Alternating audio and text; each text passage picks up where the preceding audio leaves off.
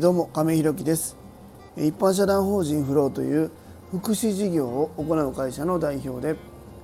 現在は障害のある方向けのグループホームブルーの三日面の運営をしております。今日は障害者グループホームを運営する私がチャット GPT を使う理由というテーマでお話ししたいと思います。本題に入る前にお知らせをさせてください。現在グループホームブルーの三日面では入居者様が6名ですので6床満床です。それに伴いまして2棟目の準備も行っております。ブルーの三日面の見学ご希望の方ございましたら概要欄のリンクをご覧いただきまして公式 LINE 等でご連絡いただきますようよろしくお願いいたします。あともう一つ皆様にお願いです。現在ブルーの三日面では夜勤スタッフさん夕食提供スタッフさんあとボランティアさんも募集しております。そちらも公式 LINE などでご連絡くだされば幸いです。それでは本題です。今日は障害者グループホームを運営する私がチャット GPT を使う理由というテーマでお話ししたいと思います、えー、すいません。今日もまたこの毎日放送更新しますって言いながら昨日同様、えー、ギリギリの放送になってます。これ多分24時、えー、ギリギリ乗っかってると思うんですけどもちょっと今日もねちょっと頭が痛くて薬飲んで寝ちゃってまして ギリギリになってしまいました。すいません、えー、なんとかねこれ毎日更新の方はさせていただきたいなというふうに思っております。えーとまあ今日のテーマなんですけどもね最近あのこの間もね放送の中でもお話ししましたけど、えー、と僕は、まあ、チャットで GTP に割とこうなんか自分の中でハマってましてですねすごい今使ってて面白いなというふうに思ってます。まあ、なんか今ねいろんな、えー、かんなんていうかな、えー、媒体っていうんだいいかないろんなところからチャット GPT というか生成 AI のツールが出てるんですよね今例えばオープン AI っていうところから今言ったチャット GPT が出たり、えー、まああの Windows からもねマイクロソフトか。マイクロソフトもチャット GPT にまあかなりの出資をしててその、まあ、有料版ってね今普通無料版はチャット GPT3.5 なんですけど有料になれば3.5じゃなくて4っていうねまたすごく進化したものを使えるんですけどもそれと同等のものがマイクロソフトだったら使えるとかまあえー、Google でも Bard っていうのがあったり、まあ、いろんなとこからこういろんなツールとして出てるんですけども今僕が今使ってるのメインが、えー、そのマイクロソフトから出てる分で今使ってますね。まあほぼチャット GPT と変わらないと思うんですけど、えー、と先日だったら、えー、そうですねあの災害時の事業の継続計画みたいなのを、えー、障害者グループホームというか福祉事業をやっている事業所は必ず作成しておかないといけないっていうことが義務付けられているんですけども来年の4月からは必ず持ってないといけなくて今はその今猶予期間みたいな状態なんですよね。でそれに伴って自分たちも作ったんですけどもそれはチャット GPT でうちは作ったっていう内容なんですよねこの間お話ししたのは。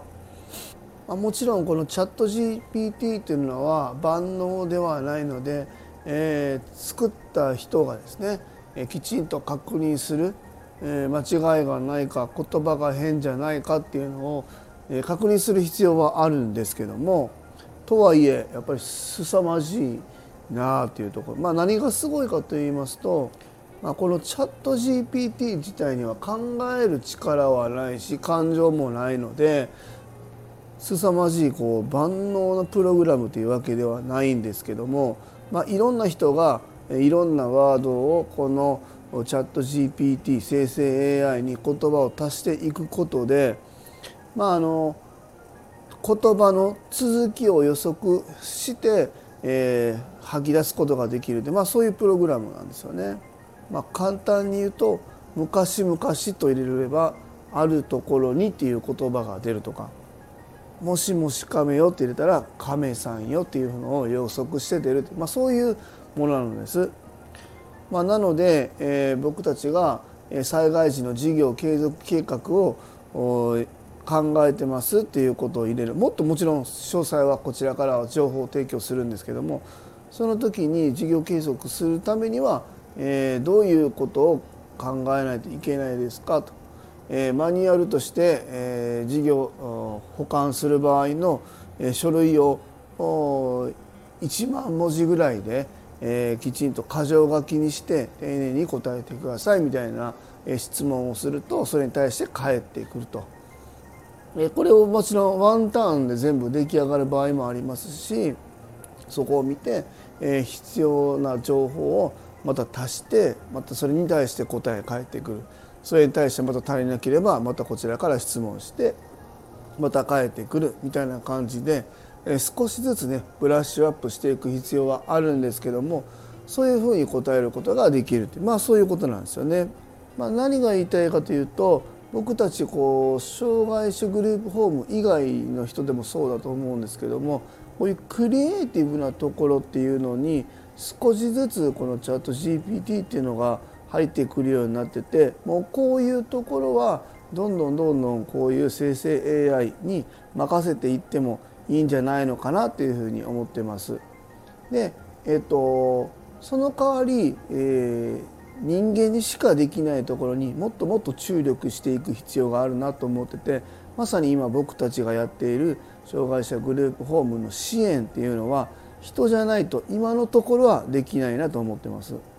え、夜中に巡視に行ったり、えー、入居者さんの表情を見て、えー、お声がけしたりでその入居者さんの得意なところまた苦手なところの支援をさせてもらうということを考えたりっていうところは人間にしかまだまだできないしそれを元に実行するっていうことも当然人間しかできないですけども、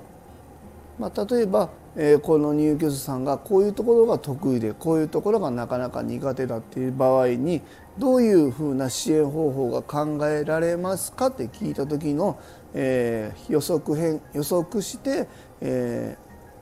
ー、なんていうかな考えるというかそこからクリエイティブするっていうことはチャット GPT ができるみたいなこれを人間ができることできないところを明確にして、え、人間じゃなくてもできるところはどんどんどんどん生成 AI に、え、任せてその代わり人間にしかできないところにもっともっと集中していくっていうことをできるのがこのチャット GPT 生成 AI だなというふうに思ってるんでそういう意味でもねこういう僕たちみたいな福祉事業所っていうのはもっともっと僕はねあのこういうコンテンツというかシステムを使っていってもいいな面白いなっていうふうに思いますし多分世の中にどんどんどんどんそっちに僕は振っていくんじゃないのかなというふうに予測しております。え今日は障害者グループホームを運営する私がチャット GPT を使う理由というテーマでお話しさせていただきました。最後までお聴きくださりありがとうございます。次回の放送もよろしくお願いいたします。それでは明日も素敵な一日をお過ごしください。一般社団法人フローの亀井宏樹でした。アビアント。